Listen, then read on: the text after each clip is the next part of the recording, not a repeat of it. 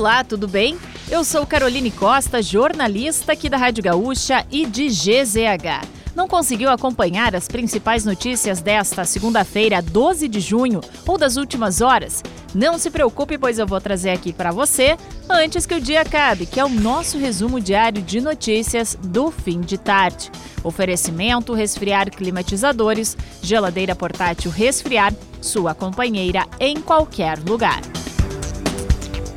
A Polícia Civil do Rio Grande do Sul confirmou a prisão preventiva de Diego Gabriel da Silva, sócio de empresário mineiro encontrado morto no litoral norte.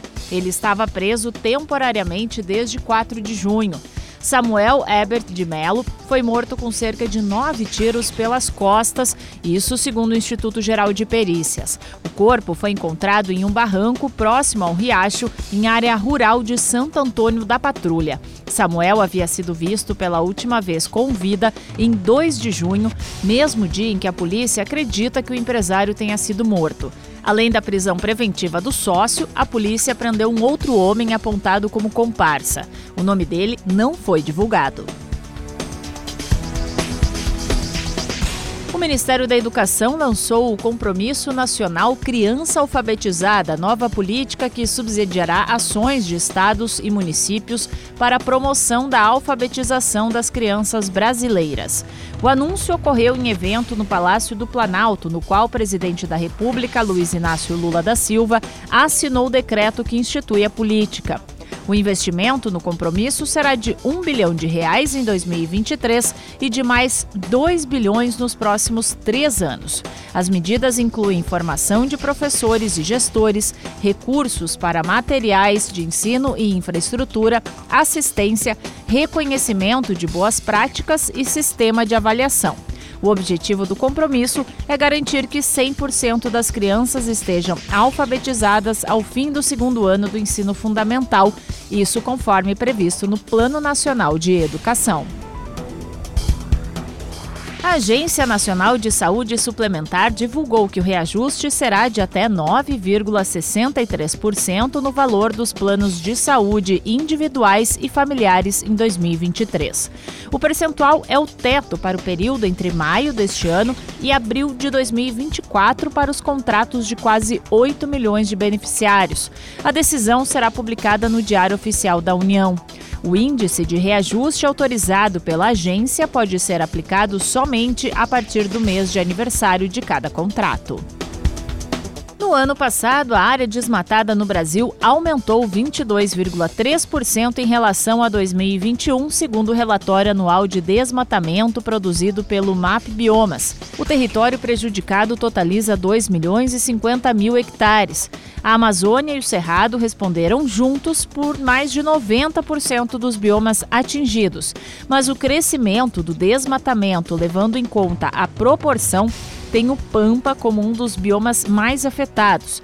De 2019 a 2022, houve 303 mil eventos de desmatamento, a área equivalente a uma vez e meia a do estado do Rio de Janeiro. A atividade agropecuária é o principal vetor de desmatamento no país, representando mais de 95% do total. Um feirão de emprego será realizado nesta terça-feira em Porto Alegre com a participação de empresas como Panvel, Droga Raia e Center Shop. A organização do evento informou ter 240 empregos e mil estágios, todos na capital gaúcha.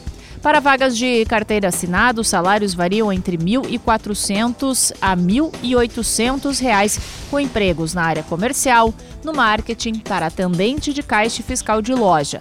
Já para estágios, a remuneração vai de R$ 800 a 1.600 reais, com vagas para administração, design, direito, jornalismo, hotelaria, turismo, entre outros. A ação ocorrerá das 9 da manhã às 3 da tarde na Escola Grau Técnico Porto Alegre, no Centro Histórico. E para fechar o nosso resumo de notícias, antes que o dia acabe, tem a previsão do tempo para amanhã. Durante as primeiras horas do dia, regiões como a fronteira oeste, a região central e a campanha devem registrar geada. Há a possibilidade de chuva congelada na serra. Também tem previsão de instabilidade no norte e no noroeste. Algumas cidades gaúchas devem registrar 3 graus negativos, como Arroio do Tigre, Júlio de Castilhos e Sobradinho.